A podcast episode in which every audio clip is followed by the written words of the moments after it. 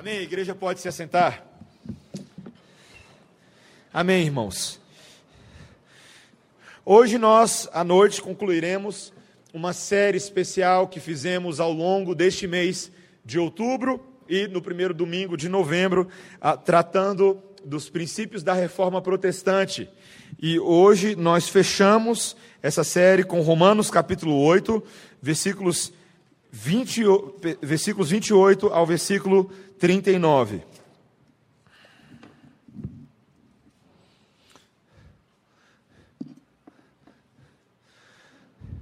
Romanos 8, 28 a 39. Esse tem sido um dos textos mais importantes da reforma protestante, ah, porque nele nós encontramos a essência bíblica desse movimento e daquilo que nós vamos tratar hoje à noite como o calvinismo. Essa é a palavra de Deus para nós nessa noite. Eu peço a você que preste bastante atenção na leitura da palavra, receba com fé e com atenção. Sabemos que todas as coisas cooperam para o bem daqueles que amam a Deus, daqueles que são chamados segundo o seu propósito. Porquanto aos que de antemão conheceu, também os predestinou para serem conformes à imagem de seu filho, a fim de que ele seja o primogênito entre muitos irmãos. E aos que predestinou, a esses também chamou. E aos que chamou, a esses também justificou. E aos que justificou, a esses também glorificou. Que diremos, pois, à vista dessas coisas? Se Deus é por nós, quem será contra nós? Aquele que não poupou o seu próprio filho, antes por todos nós o entregou, porventura não nos dará graciosamente com ele todas as coisas? Quem intentará acusação contra os eleitos de Deus? É Deus quem os justifica. Quem os condenará? É Cristo Jesus quem morreu, ou antes quem ressuscitou, o qual está à direita de Deus e também intercede por nós. Quem nos separará do amor de Cristo? Será tribulação, ou angústia, ou perseguição, ou fome, ou nudez, ou perigo, ou espada? Como está escrito: Por amor de ti somos entregues à morte o dia todo fomos considerados como ovelhas para o matadouro. Em todas essas coisas, porém, somos mais que vencedores por meio daquele que nos amou. Porque eu estou bem certo de que nem a morte, nem a vida, nem os anjos, nem os principados, nem as coisas do presente, nem do porvir, nem os poderes, nem a altura, nem a profundidade, nem qualquer outra criatura poderá separar-nos do amor de Deus que está em Cristo Jesus, nosso Senhor.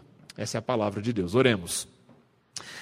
Santo Deus, que texto precioso, belo, que cântico, que hino que poesia maravilhosa, de valor inigualável para nós que amamos o Senhor. É fonte de conforto, é fonte de esperança, é fonte de tremenda instrução a respeito do teu caráter, a respeito dos teus propósitos e a respeito da maneira como hoje devemos nos enxergar à luz de quem Deus é. Instrui-nos nessa noite, abre os nossos olhos espirituais para contemplarmos as maravilhas da tua lei. É o que te pedimos em nome de Jesus. Amém. Nós estamos comemorando esse ano, irmãos, os 500 anos da reforma protestante, e logo no meio dessa conversa toda sobre os princípios da reforma, só as escrituras, só a fé, só a graça, só Jesus Cristo como meio de salvação e somente a Deus toda a glória, como nós ouvimos ao longo de todo esse mês de outubro, no meio de tudo isso surge uma expressãozinha que deixa as pessoas, uma palavrinha que deixa as pessoas um pouquinho incomodadas. E essa palavrinha é a palavrinha calvinismo. Calvinismo para cá, calvinismo para lá. Você hoje ouve os jovens falando sobre isso nas mídias sociais. E você que não talvez esteja tão familiarizado com esse assunto, pensa que é um problema de calvície generalizado. Certo? O povo está ficando careca por aí. Mas, gente, não é calvicionismo, tá? É calvinismo. E de onde que surgiu essa expressão? Bem, essa expressão, ela surge a partir da identidade de um dos grandes teólogos da reforma protestante, João Calvino, que no século XVI se alinhou ao movimento da reforma protestante, sendo influenciado por Lutero e outros reformadores, e ele mesmo, sendo um jovem muito dotado como ele era, muito capaz intelectualmente, ah, ele que era um humanista antigamente foi alcançado por Deus, se converteu e passou agora a advogar a fé cristã, sistematizando o conhecimento da fé cristã. E Calvino, por causa da sua influência na reforma protestante, não somente nas igrejas presbiterianas, mas na reforma protestante como um todo, passou a ser ah, bastante venerado e considerado por algumas pessoas. E é aí que começa o problema. Porque quando nós falamos de calvinismo, algumas pessoas acham que nós estamos falando da idolatria à pessoa de João Calvino, como se se não fosse por meio de Calvino, nós não estaríamos aqui hoje. Ah, e nós temos que ter muito cuidado com isso. Porque o próprio João Calvino, nos seus dias, quando esse apelido começou a correr por aí, ah, ele ficou bem incomodado com isso. Ele abominava essa ideia de que as pessoas se chamassem de calvinista meramente porque fossem seguidores de Calvino. E ele mesmo começou a falar: olha, o que eu estou tentando fazer não é um movimento institucionalizado, mas eu quero fazer aquilo que a reforma protestante já vem fazendo, trazendo a atenção dos nossos olhos e dos nossos corações para o que a própria palavra de Deus fala. Calvinismo, se nós poderíamos dizer no seu sentido mais bíblico, não passa daquilo que a própria palavra de Deus nos instiga a fazer um retorno às Escrituras, ao Deus das Escrituras na sua própria identidade. Calvino não é lá muita coisa, mas Deus é bastante coisa. E ele entendia isso. O seu desejo não era começar um movimento que se caracterizasse apenas por um grupo de seguidores, mas o seu desejo é que todos aqueles que ouviam as suas palavras, as suas pregações, tivessem o mesmo coração transformado que ele teve. Antes de ser um teólogo da reforma, Calvino era um servo de Deus. Alguém que foi alcançado pela graça de Deus em vida e teve a oportunidade de sistematizar essa ótica do conhecimento de Deus que o Senhor lhe concedeu. Calvino tem sido considerado de fato como um servo de Deus que nos trouxe e resgatou para nós uma ênfase que a própria palavra de Deus nos mostra, de que Deus é soberano de que o nosso Deus é maior do que aquilo que nós imaginamos, de que Ele é mais dono deste mundo do que nós imaginamos, de que Ele é mais senhor da criação do que nós imaginamos, de que Ele é mais rei e governante deste mundo do que nós imaginamos, e de que Deus governa sobre toda a criação, mas particularmente sobre a vida dos seus salvos e redimidos, de que Deus é um Deus responsável pela salvação do homem, que se não fosse Deus interferindo na nossa história caída, na nossa história complicada, nós jamais o conheceríamos. Nós jamais teríamos acesso a essa informação. E um dos textos que tanto para João Calvino quanto para outros reformadores caracteriza essa mensagem é esse texto que nós lemos hoje. Romanos 8, 28 a 39 tem sido considerado por muitos, talvez, como um dos textos principais da alma do coração da reforma protestante. E é aqui que nós de fato descobrimos quem é o Deus a quem Calvino adorava e que eu e você devemos adorar também. A essência bíblica desse movimento é a soberania de Deus em três formas nesse texto. E aparece em três grandes blocos. Primeiro, de que é Deus quem garante o processo da salvação do homem. Depois de que é Deus quem garante o sucesso dos eleitos na morte de Cristo. E em último lugar, de que é Deus quem garante a nossa permanência inabalável no amor de Deus. Essas são as três coisas que esse texto mostra. Veja como esse texto primeiro fala sobre um Deus que garante o processo da salvação do homem. Ele começa com um dos nossos versículos favoritos, talvez favorito da maioria dos evangélicos. Ele diz: Sabemos que todas as coisas cooperam para o bem daqueles que amam a Deus. Todo mundo gosta desse versículo, não é verdade? Você já usou esse versículo? Eu sei que você já usou esse versículo bastante, né? O bicho está pegando na sua vida, você fala, sabemos que todas as coisas cooperam para o bem daqueles que amam a Deus. Não paguei minhas contas a tempo, sabemos que todas as coisas cooperam para o bem daqueles que amam a Deus, né? A gente usa, está faltando vaga na garagem, sabemos que todas as coisas cooperam para o bem daqueles que amam a Deus. A gente usa como uma espécie de, de jargão para nos lembrar de que nem tudo está perdido. Mas quando nós utilizamos nessa forma no dia a dia, nós perdemos a dimensão maior sobre a qual, a respeito da qual esses versos, esse verso surge. Quando a segunda parte do versículo diz: daqueles que são chamados segundo o seu propósito. Esse texto não fala sobre a minha capacidade de ter um olhar positivo sobre a vida, um olhar otimista, porque todos os problemas do tempo presente estão no controle de Deus. É mais do que isso. Ele fala de que existe um Deus que tem um propósito e nos chama para esse propósito. A teologia reformada, ela resgata um dos aspectos mais importantes da vida cristã, de que grande parte daquilo que nós somos tem a ver com o que Deus determinou para nós, o seu propósito, aquilo que ele está fazendo, o seu desejo.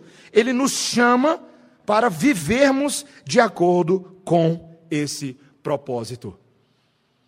Na salvação do homem, eu e você somos em grande parte passivos. Foi Deus quem nos chamou. Foi Deus quem tomou a iniciativa de vir até nós. Foi Deus quem fez o projeto de apresentar a nós a sua verdade, a sua revelação e nos contar a verdade a respeito deste mundo. Isso é muito importante. Quando nós temos essa ótica, nós agora de fato podemos compreender que todas as coisas cooperam para o nosso bem, esse bem, o de estarmos no propósito de Deus. Ele aparece logo no versículo seguinte, versículo 29. Por quanto aos que de antemão conheceu, também os predestinou para serem conformes à imagem do seu filho. O propósito de Deus é que aqueles a quem ele chamou sejam conformados à imagem do filho de Deus.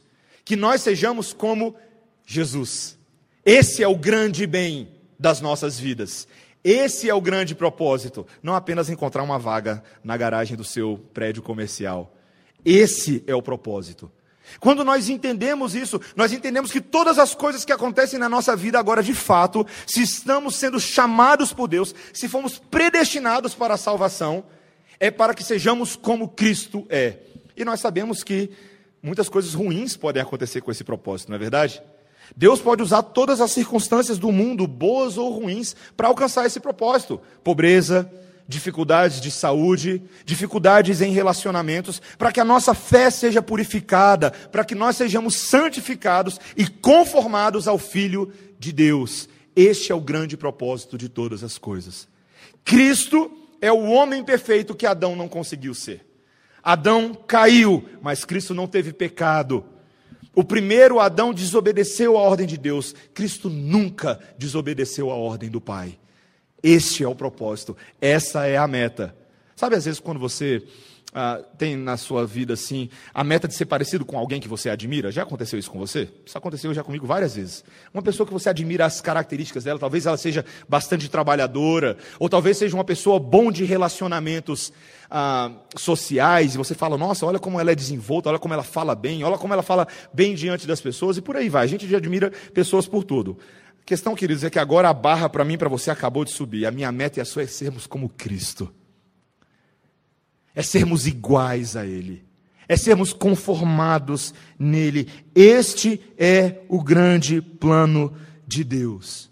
E o texto nos diz que Deus engendra, Ele bola esse plano de uma forma em que Ele é responsável por todas as etapas deste plano. Veja os versículos 29 e 30. Porquanto aos que de antemão conheceu, também os predestinou para serem conformes à imagem de seu filho, a fim de que ele seja o primogênito entre muitos irmãos. E aos que predestinou, a esses também chamou, e aos que chamou, a estes também justificou, e aos que justificou, a esses também glorificou. É tão interessante nós olharmos esse processo aqui. A palavra de Deus fala que Deus, em primeiro lugar, nos conheceu. Talvez quando você pense sobre essa palavrinha num sentido mais moderno, para alguns parecia, pareceria assim: olha, Deus então conheceu a gente por antecipação, então ele predestinou aqueles que ele já sabia que iriam se conformar à imagem de Cristo. Só que esse não é o sentido da palavra conheceu. Na verdade, a palavra conheceu, que vem desde o Antigo Testamento nesse uso, é uma palavra daquele que criou, daquele que designou, aquele que decretou. Conhecer é trazer a ciência é bolar o projeto, é trazer do zero. Aqueles que ele conheceu é aqueles que Deus se propôs a criar, simples assim. E esses que Deus se propôs a criar, ele também predestinou para que sejam conforme o Filho de Deus. Essa doutrina da predestinação é uma das doutrinas que mais pega quando o pessoal chega numa igreja presbiteriana. Logo começa a controvérsia. Que história é essa, pastor? Que negócio é esse de Deus predestinou as pessoas? De que Deus predestinou alguns para a salvação e predestinou outros para a condenação? Talvez isso seja um pouco incômodo para mim e para você, que tendemos a ver o mundo na nossa lógica de justiça. Isso não é injusto da parte de Deus que Deus tenha feito isso? Bom, não é assim tão injusto quando nós entendemos que Deus, na verdade, deveria condenar a todos nós. Eu e você não merecíamos salvação. Predestinação foi uma ideia interessante que Deus teve para não deixar que nós tivéssemos o resultado das nossas próprias vidas, uma vida de inferno. Quando nos foi dada a oportunidade de escolher servir a Deus ou não no jardim do Éden, você se lembra muito bem do jardim do Éden, eu sei que você se lembra. Adão e Eva, que tinham um relacionamento maravilhoso com Deus, tinham a oportunidade de servi-lo com alegria, de servi-lo com amor. Deus simplesmente pede a eles que o sirvam com obediência, que não fizessem nada daquilo que Deus estivesse proibindo, particularmente a ideia de não comer do fruto da árvore do conhecimento do bem e do mal. Mas o que é que Adão e Eva vão e fazem exatamente? Eles comem dessa árvore. Naquele momento, eles perderam qualquer capacidade de agradar a Deus. Eles se mostraram rebeldes, transgressores contra Deus. Em Adão, toda a humanidade foi afetada pelo pecado. Por causa de Adão, do nosso representante, o pecado agora avança de geração em geração. A morte domina esse mundo, de tal forma que todos nós que somos nascidos no mundo, somos nascidos em pecado. É o que a palavra de Deus atesta em tantos textos. O texto que nós lemos hoje, de Salmo 14, nos lembra que a situação do homem hoje é uma situação de perdição. Não há ninguém que busque a Deus. Todos nós nos voltamos contra Ele. O nosso estado natural não é o de buscá-lo. Se Deus não interferisse na nossa história, nós jamais teríamos condições de escolhê-lo. Quando a gente começa a pensar sobre essa ótica, a doutrina da predestinação, não é a doutrina de um Deus tirano, de um Deus que é, de forma seletiva, simplesmente a seu bel prazer, condena todo mundo, não. A doutrina de um Deus misericordioso. De um Deus que, por meio de Cristo Jesus, entra na história e muda a vida de milhares e milhares de pessoas no nosso mundo. É interessante, né? Eu e você transformamos muitas vezes o calvinismo numa doutrina de ortodoxia fria. Mas essas verdades para João Calvino nunca foram ortodoxia fria. Foram um consolo para o seu coração. De que o Deus que o havia salvado iria completar o processo todo na sua vida. O Deus que o predestinou desde antes da fundação do mundo, como Efésios 1, 4 nos diz, que nos predestinou em amor segundo o beneplácito da sua vontade, este Deus também nos chamou. Um chamado eficaz, aquele que se apresenta a nós e nos chama com a sua graça irresistível, para que sejamos participantes da obra de Cristo. É o que o texto diz. Versículo 30: E aos que predestinou, a esses também chamou, e aos que chamou, a esses também justificou, e aos que justificou, a esses também glorificou. Você percebeu que Paulo usa a palavra glorificou no passado? Não no presente ou no futuro? É porque na cabeça de Paulo essa é uma ideia consumada. Deus é responsável por todo o processo. É Deus quem salva, é Deus quem justifica, é Deus quem predestina, é Deus quem santifica, é Deus quem glorifica. O que, foi que eu e você fizemos nesse processo todo aqui? Nada. Nós simplesmente respondemos à ação contínua de Deus nas nossas vidas. Uma ação que tem por objetivo nos demonstrar o seu amor, a sua graça e a sua misericórdia. A doutrina calvinista ou a doutrina reformada sobre a salvação não é uma doutrina para te deixar com pulga atrás da orelha. É uma doutrina para te mostrar como Deus nos ama. Uma doutrina que nos lembra que todas as coisas cooperam para o bem daqueles que amam a Deus, porque Deus garante o processo todo da salvação. É Ele quem cuida de todas as etapas. E é tão bom estar do lado desse Deus. Quando o apóstolo Paulo, e você precisa lembrar comigo que o apóstolo Paulo não nasceu calvinista, como algumas pessoas acham. O apóstolo Paulo nasceu um pecador como tantos. Durante a sua vida toda, ele foi um perseguidor da igreja.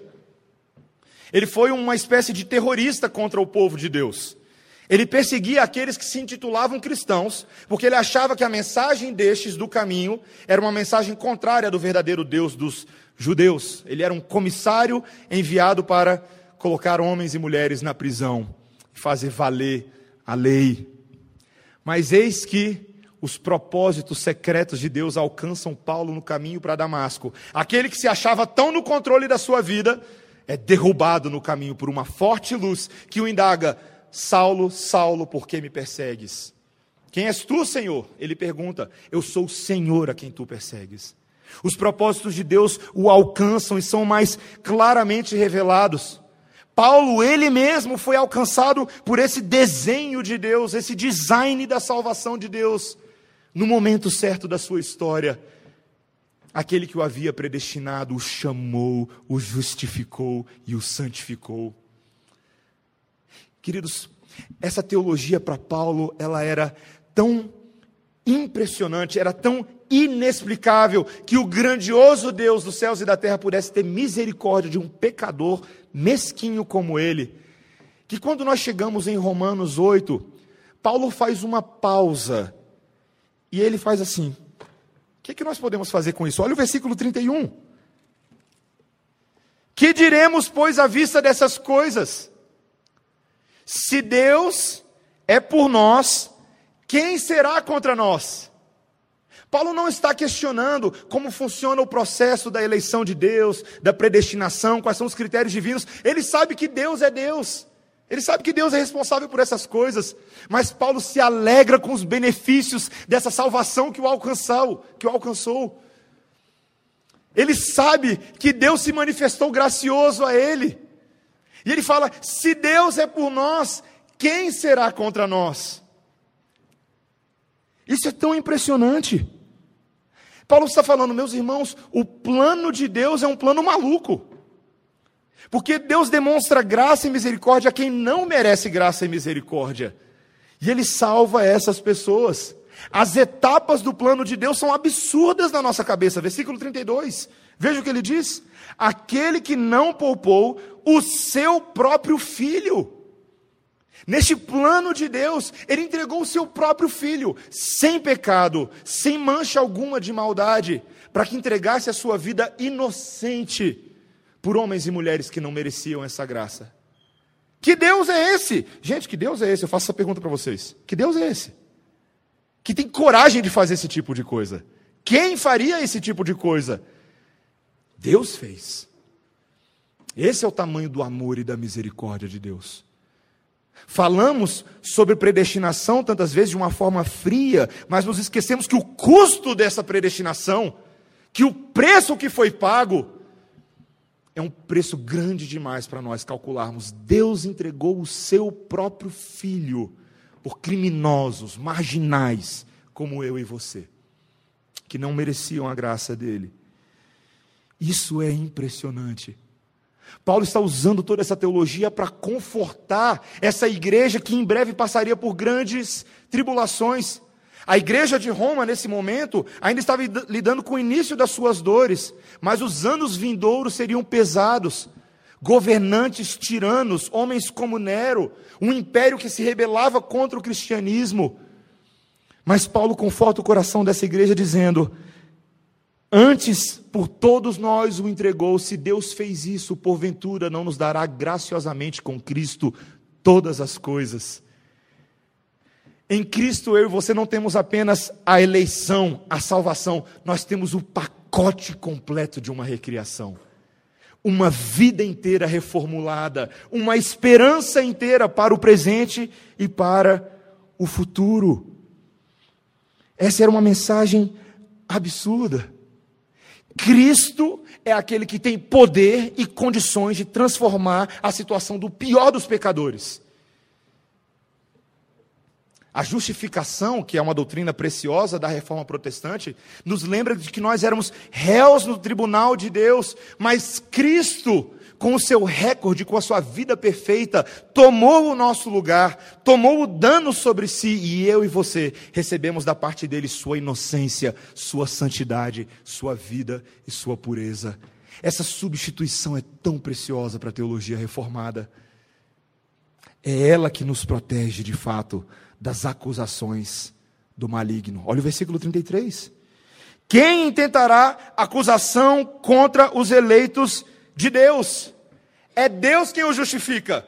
E nós sabemos que essa é a especialidade de Satanás, certo? Satanás é como aquele irmãozinho que adora dedurar o irmão mais velho.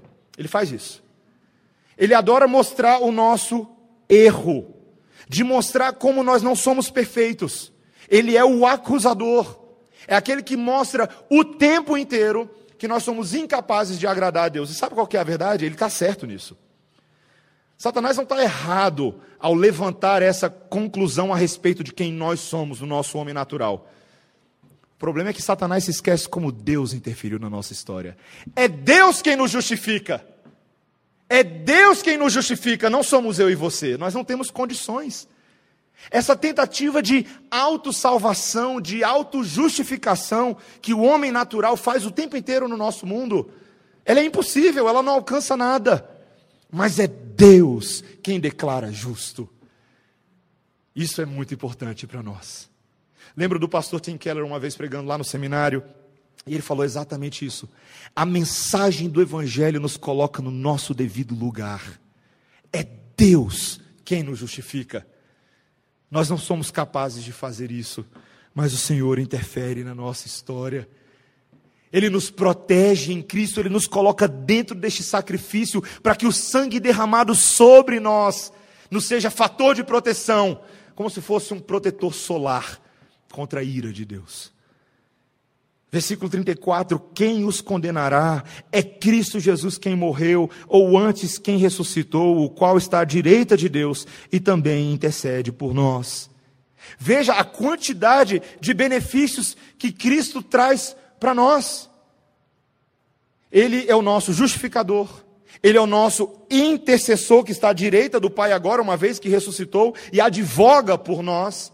Por meio dele nós temos reconciliação, propiciação dos nossos pecados, substituição, nós temos o perdão e a purificação dos nossos pecados, nós temos o resgate, nós temos tudo em Cristo. Uma das propagandas mais inteligentes dos últimos anos é a propaganda da, do Posto Ipiranga. É ou não é verdade? Você conhece a propaganda do Posto Ipiranga? O rapaz passa na frente do posto e tem um, um cabrinha sentado lá. Onde é que eu encontro é, gasolina aditivada com preço especial? Posto Ipiranga. Não é? Onde é que eu encontro quilômetros de vantagem? Posto Ipiranga. Passagem de avião com desconto? Posto Ipiranga. Não é a propaganda? Eles se fizeram no Brasil com essa propaganda. O Senhor Jesus Cristo, ele age como se fosse isso para nós. Onde é que eu encontro vida? Jesus. Onde é que eu encontro perdão dos meus pecados? Jesus. Onde é que eu encontro esperança para o hoje? Jesus. Onde é que você encontra esperança para o amanhã? Jesus. Onde é que eu encontro a, a fórmula de sucesso para uma família equilibrada e estruturada? Jesus. Aonde que eu encontro significado e identidade dentro do meu coração? Jesus. Onde é que eu encontro o meu propósito na sociedade? Jesus. Jesus é tudo, queridos. Jesus é tudo. Nele nós temos todas as graças para que a nossa vida seja repleta de felicidade no tempo presente e no tempo por vir. Você entende isso? Essa é a mensagem. Nele nós estamos protegidos de Satanás e de nós mesmos. Nele o nosso pecado é tratado. Nele o mundo é curado. Nele Satanás é julgado. Essa é uma mensagem tão importante.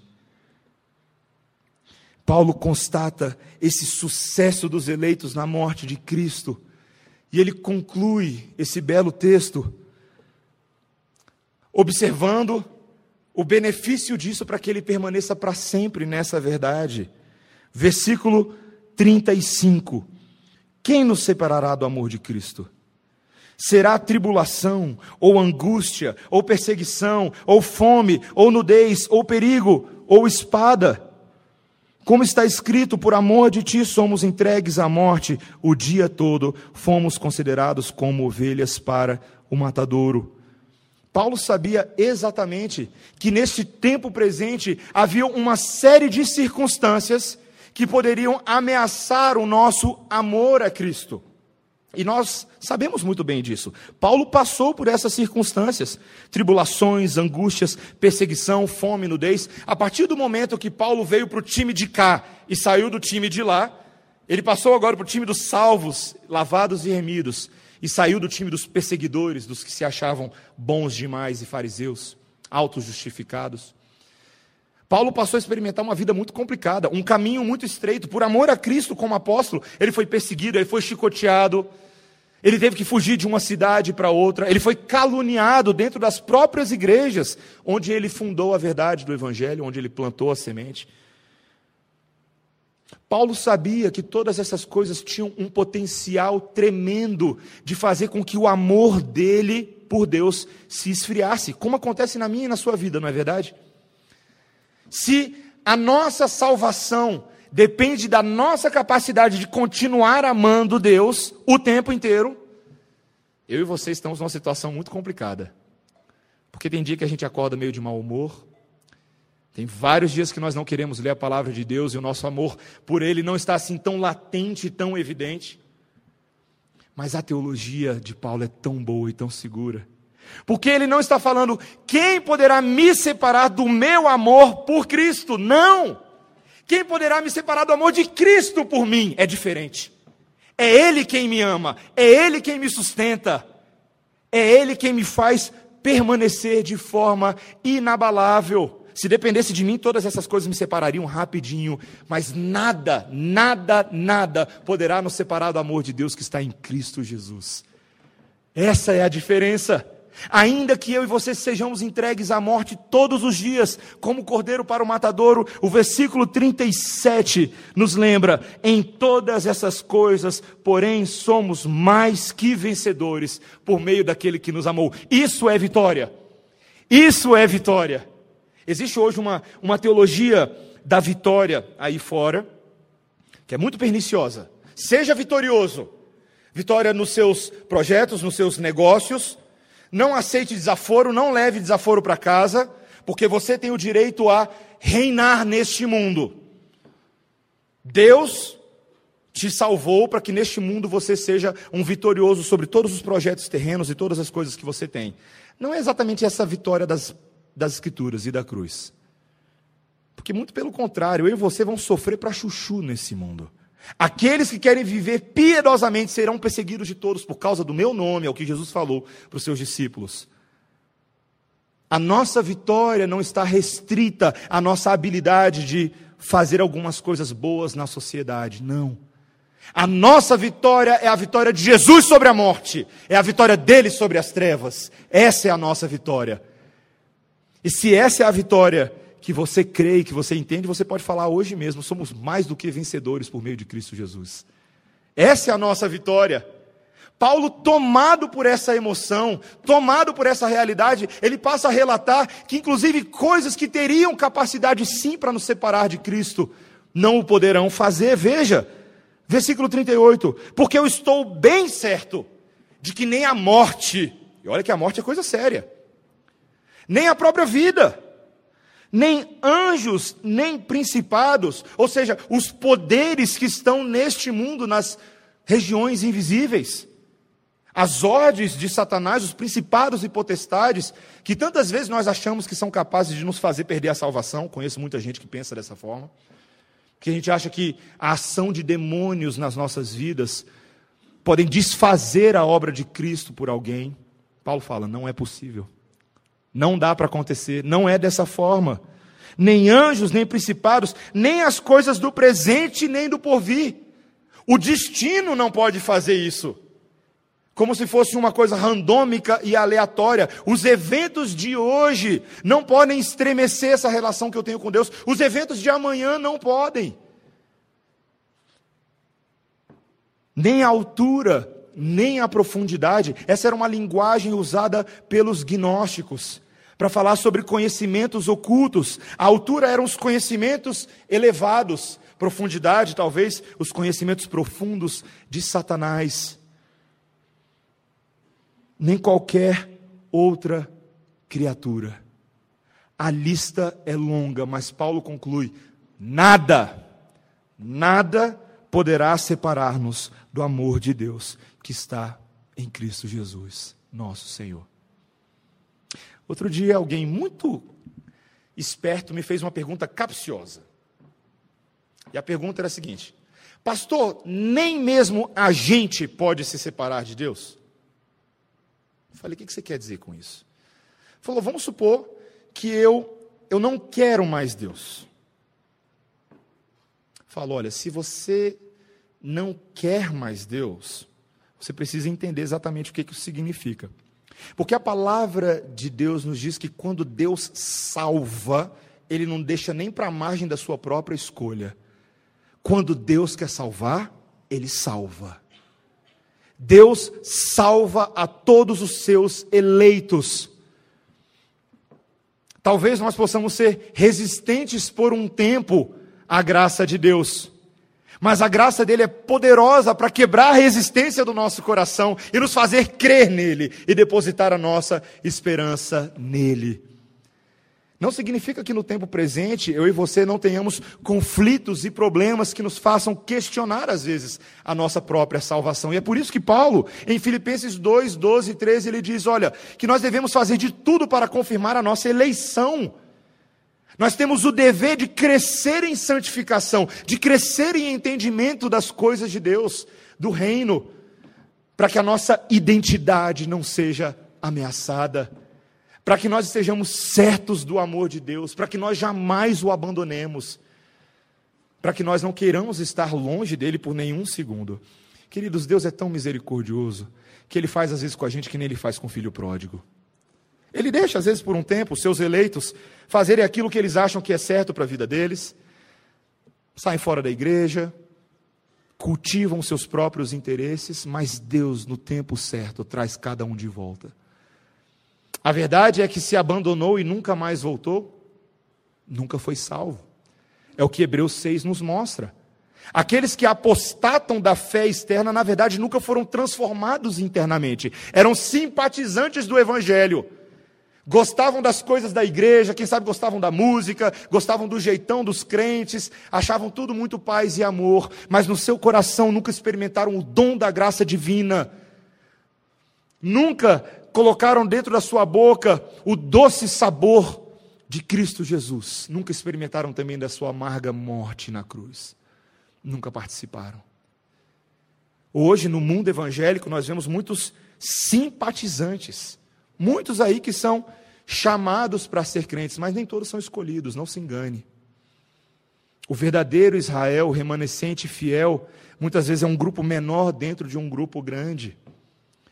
Mas nós temos a graça de ver também muitos que têm se salvado, mesmo não sendo presbiterianos. Ser de igreja presbiteriana ou calvinista não é padrão de salvação. Eu não lembro de ter visto isso aqui no texto. Ninguém é salvo por conhecer sobre predestinação. Romanos 10, 9 nos diz que se com a tua boca confessares Jesus como Senhor e com teu coração creres que Deus o ressuscitou dentre os mortos, serás salvo. É assim que a salvação acontece. É assim que a predestinação e a soberania de Deus nos alcança em tempo real, neste mundo. Os propósitos de Deus são invisíveis. Eu e você não devemos gastar muito tempo pensando quem é e quem não é eleito. Essa não deve ser uma preocupação do seu coração. A minha e a sua preocupação é pregar o evangelho a toda criatura com a esperança de que a palavra de Deus pregada fielmente alcance os seus eleitos no tempo certo. É isso que a palavra de Deus faz. Meus irmãos, essa é uma teologia do conforto para os nossos corações. É uma teologia da alegria e da certeza do amor de Deus. Calvino, talvez mais do que qualquer um de nós aqui, precisava muito dessa teologia. Sabe por quê? Porque quando ele se casou com Idelete, que já era uma viúva, Todos os três filhos que Calvino teve com ela morreram ainda nos primeiros anos de vida. A sua própria esposa, Idelete, depois de nove anos de casado, ela morreu. Calvino, ainda bem novo, no início dos seus, no final uh, do, dos seus trintas, ele já começou a ser atacado por uma forte tuberculose, dores e depressões profundas que ele tinha por causa da sua saúde, que se desintegrava. Com 54 anos de idade, Calvino veio a falecer. 54 anos de idade. numa vida sofrida, numa vida em que ele foi perseguido com os huguenotes, numa vida que em Geneva ele foi acusado pelos católicos romanos de toda sorte de heresia, ele não tinha muitos amigos. Os católicos o viam como um grande inimigo a ser combatido. Foi um homem só em muitas instâncias da sua vida. Calvino, assim como eu e você, precisava da mensagem de que nada poderá nos separar do amor de Deus que está em Cristo Jesus. Você precisa dessa mensagem hoje, agora, neste exato momento. Nada poderá nos separar do amor daqueles que foram salvos pela graça de Deus. Nada. Eu não sei quais são os problemas que você está passando na sua vida agora. Talvez tenha coisas que você esteja passando que são graves e só você sabe. Coisas talvez que você pense que são capazes de te afastar por completo da graça salvadora de Deus. A palavra de Deus te lembra hoje à noite que não são. Deus é mais poderoso do que os seus problemas. O nosso Deus é maior do que todos os nossos problemas. Todos os nossos problemas. Sejam eles do tempo presente, sejam eles de ordem eterna. O nosso pecado maior. Em Cristo Jesus, eu e você, nessa noite, podemos ter uma esperança eterna uma esperança de alegria. Deus cuida do processo todinho. Se você está em Cristo Jesus hoje e você tem a convicção da sua salvação, porque você crê na palavra de Deus, não tema, não tema. É o Senhor quem instalou a chama do Espírito Santo no seu coração. É Ele quem mudou e é Ele quem promete nos sustentar. Creia no Deus que persevera com os santos. O calvinismo veio a ser reduzido numa formulazinha chamada TULIP, a tulipa do calvinismo. É um acrônimo com cinco iniciais que vem da língua inglesa. O T, que equivale à depravação total. Ele nos lembra que todos os homens são profundamente depravados. O pecado encostou todas as áreas da vida do homem, de tal forma que nós não podemos nos salvar. Ao mesmo tempo, a tulipa nos lembra, com a letra U, que a eleição, a predestinação de Deus ela é incondicional, não com base com nada que eu e você possamos fazer para conquistar o favor dele. Ele nos salvou apesar de nós. Ele nos salvou apesar de nós. Ele nos elegeu para o louvor da sua glória. Ela também nos lembra com a letra L que o sacrifício de Cristo é eficiente para salvar os eleitos, que a sua expiação é especialmente direcionada para a salvação dos santos ele predestina e ele morre por aqueles que ele predestinou. Ela nos lembra também, com a letra I, irresistible grace, graça irresistível, que Deus nos atrai para Cristo. Que eu e você jamais poderíamos conhecer todas essas realidades se Ele não tivesse vindo até nós, por meio da pregação do Evangelho, quebrado o nosso coração e nos feito crer na mensagem dele. E o P, o último, a última letrinha da tulipa, nos lembra que Deus persevera com os santos, que Ele nos preserva, aquele que nos justificou, que nos chamou, hoje Ele nos santifica e guardará o nosso depósito até o último dia, porque o sacrifício de Cristo é suficiente para a nossa salvação. Queridos, você não precisa dizer que você é calvinista, mas como é bom crer nessas verdades bíblicas. Como é bom saber que essas coisas centrais da palavra são o cerne do Evangelho e nós somos sustentados por Deus todos os dias. Que Ele te lembre disso hoje à noite, que o texto de Romanos prevaleça no seu coração. E que você, antes de ser calvinista ou qualquer coisa reformada, ou qualquer título que você escolha para você mesmo por aí, que você seja crente. Crente em Cristo Jesus. Creia no Evangelho que está sendo falado a você por Deus e a mim também nessa noite. Amém? Vamos orar. Senhor Deus, nós te louvamos pela tua palavra, pelo Evangelho de Cristo Jesus, que não está condicionado aos calvinistas, que não está condicionado aos batistas, que não está condicionado aos assembleianos, aos metodistas, aos reformados, aos presbiterianos e por aí vai. É o Evangelho sobre todos os homens. É o Evangelho da cruz que chama homens, mulheres, judeus, gregos, escravos, livres, pessoas de todas as tribos, nações e povos, para adorarem o verdadeiro Deus, o Deus que salva a torto e à direita. Senhor, será uma festa tão gloriosa quando naquele dia nós todos que fomos preservados pelo teu amor inabalável, nos encontrarmos e vermos que os teus propósitos prevaleceram sobre nós. Senhor, nos dá a condição de responder em fé à tua salvação hoje. Que a nossa santificação seja um resultado da tua preciosa graça demonstrada a nós. Que sejamos obedientes a ti, que guardemos a palavra, que perseveremos em fé. É o que te pedimos, Senhor, em nome de Jesus. Amém. Amém. Vamos ficar de pé, irmãos? Vamos cantar ao nosso Deus esse belo cântico, esse belo hino. Fonte és tu de toda a bênção. Uma boa síntese do que acabamos de ver na palavra de Deus.